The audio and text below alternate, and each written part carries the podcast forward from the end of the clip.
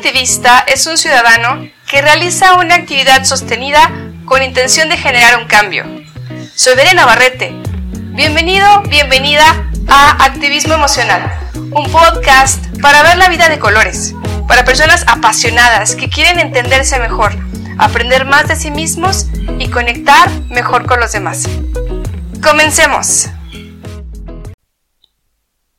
Dice Nana Muskuri si no has aprendido de la tristeza, no puedes apreciar la felicidad. En el episodio anterior hablamos sobre los caballos de las emociones y sus efectos en nuestra vida, cómo a través de ellos nos movemos para experimentarla en todas sus facetas. Hoy quiero hablarles del caballo de la tristeza. Gracias a Goethe y su teoría de los colores, donde le asignó cualidades psicológicas al observar el espectro de los colores determinó que el azul era el más pasivo, y desde entonces se asocia con diferentes sentimientos y sensaciones como la calma y también la tristeza. Es por ello que nuestro caballo será de color azul. Pareciera que la calma es algo opuesto a la tristeza, pero en el transcurso de este episodio veremos que ambas invitan a cosas muy similares. Primero, ¿Qué es la tristeza? La tristeza es una reacción automática ante un duelo o pérdida que pide hacer un alto. Podemos sentir tristeza por infinidad de cosas, desde las más sutiles hasta las más complejas. Se me cayó el helado, no metí el gol tan esperado, me caí y el dolor físico me provoca tristeza, fallé en el examen, un amigo me rechazó o me criticó, perdí un objeto personal o estoy sufriendo la terrible pérdida de un ser querido. Todas estas formas de tristeza tienen algo en común. Sabíamos que teníamos algo y de repente eso cambia y ya no lo tengo, o al menos no de la misma manera. Y los duelos duelen. Es algo inevitable, necesario incluso, y todos ellos son igual de válidos. Aunque para otros parezcan insignificantes, el dolor y el sufrimiento son reales. Cada uno los vive de forma muy particular y personal. En ocasiones, especialmente con niños, tenemos la tendencia de acompañar la tristeza haciéndola sentir insignificante, lo cual no está mal en sí, porque también tenemos que discernir en qué espacios son seguros y momentos para que yo pueda dejar salir mi emoción hasta la última gota con total libertad. Sin embargo, papá y mamá o nuestros tutores, nuestras familias, deben ser el lugar seguro por naturaleza y pocas veces es así. Como adultos no nos gusta ver a nuestros seres queridos llorar, sufrir. La mayoría buscamos consolar rápido para que eso pare, porque dentro estamos sufriendo también y no sabemos muy bien qué hacer con eso. Así que decimos cosas como ya no llores. Cálmate, cálmate. Respira. No fue para tanto. Entonces enseñamos a los niños, y así aprendimos nosotros, a contener su tristeza, a que verse alegres y empoderados siempre es lo más adecuado, a que no llorar es de valientes, y esto especialmente les pasa a los niños, que hoy son adultos y no saben muy bien cómo expresar sus emociones. Y a las niñas que a veces se van al extremo opuesto y nos volvemos adultas que constantemente nos desbordamos en las mismas. Entonces, sentir tristeza es sano. Sí, así es. La tristeza es nuestra mejor maestra para ir hacia adentro y rearmar el rompecabezas, pues luego del duelo faltan una o varias piezas, y nuestro caballo azul es tan sabio que nos frena en seco. Oye, oye, el camino está roto alto. Siente, reflexiona, rearma la ruta y nos levantamos poco a poco, pero con mejor vuelo. Hay que ser muy observadores de nosotros mismos para detectar si estamos huyendo de la tristeza o nos echamos junto al caballo sin importar si nuestra carreta cae al barranco. Ningún extremo es bueno para nadie. En ocasiones tenemos tendencia a la ocupaditis. Entonces me siento un poco triste y me distraigo. Me lleno de trabajo, de series, de redes sociales, de malos hábitos, de cursos, de fiestas, lo que sea para llenar ese vacío, para no ver hacia adentro, porque me aterra sentirlo.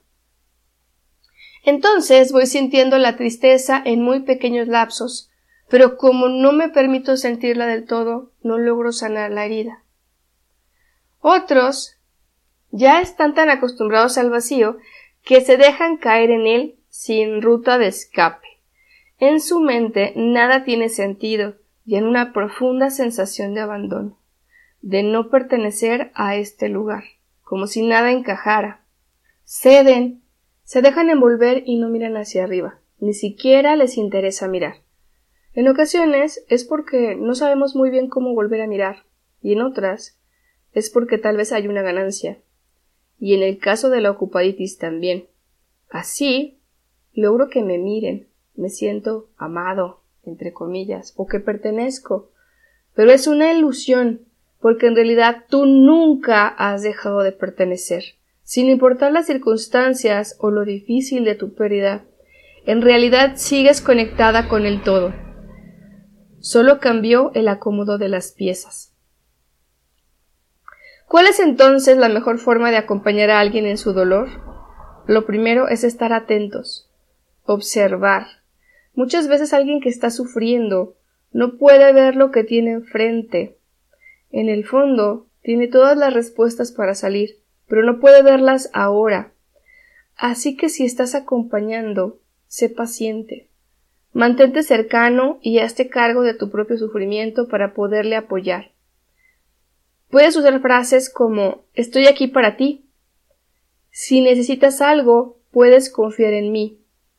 Te entiendo. Sé que es duro, pero estoy aquí para apoyarte. A veces no se necesita decir nada, simplemente estar, en presencia consciente.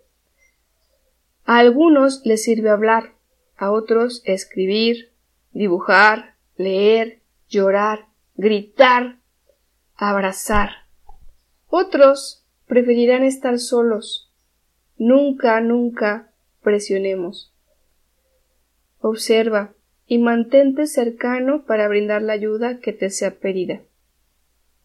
Y si tú eres quien está pasando por un duelo o por un momento difícil, date permiso de vivirlo, ten paciencia, escucha a tu cuerpo, Haz lo que necesites para tomar una pausa, para sentir, para pensar. Permite que tus seres queridos te acompañen. Ellos de verdad quieren lo mejor para ti. Explícales qué necesitas y si pueden hacer algo para ayudarte. A lo mejor contacto físico, un abrazo, tal vez oídos que no te juzguen, compañía, que respeten tus espacios de soledad, porque puede que también necesites estar sola o solo un momento.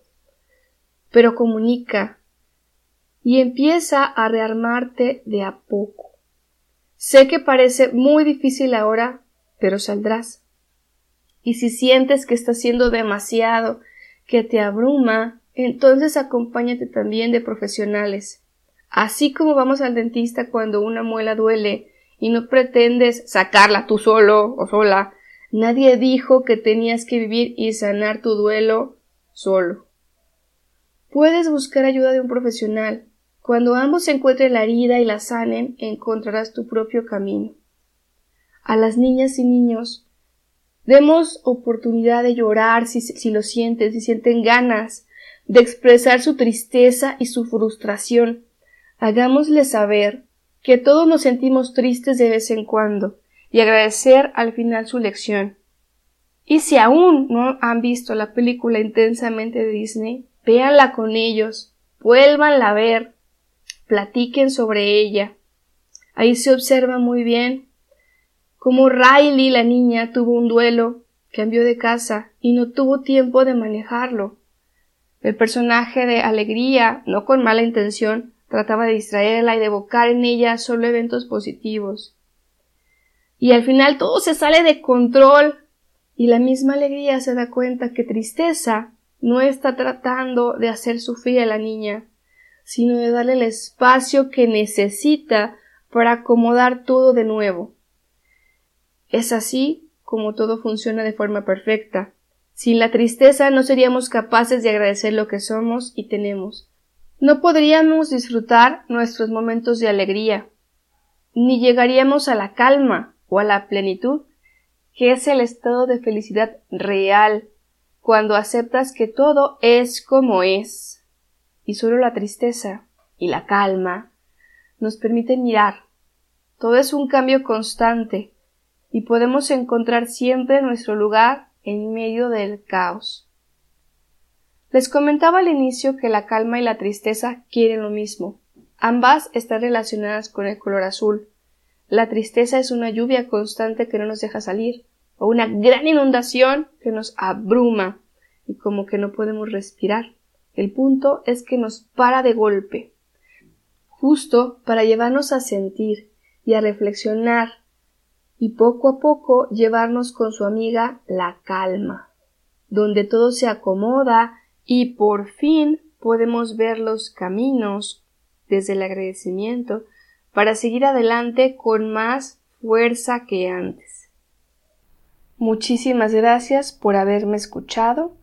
Hasta la próxima. Les mando un abrazo grande. Si te gustó lo que escuchaste en este episodio, ayúdame con una reseña, suscríbete y comparte. Muchísimas gracias por haberme escuchado y nos vemos en el próximo episodio.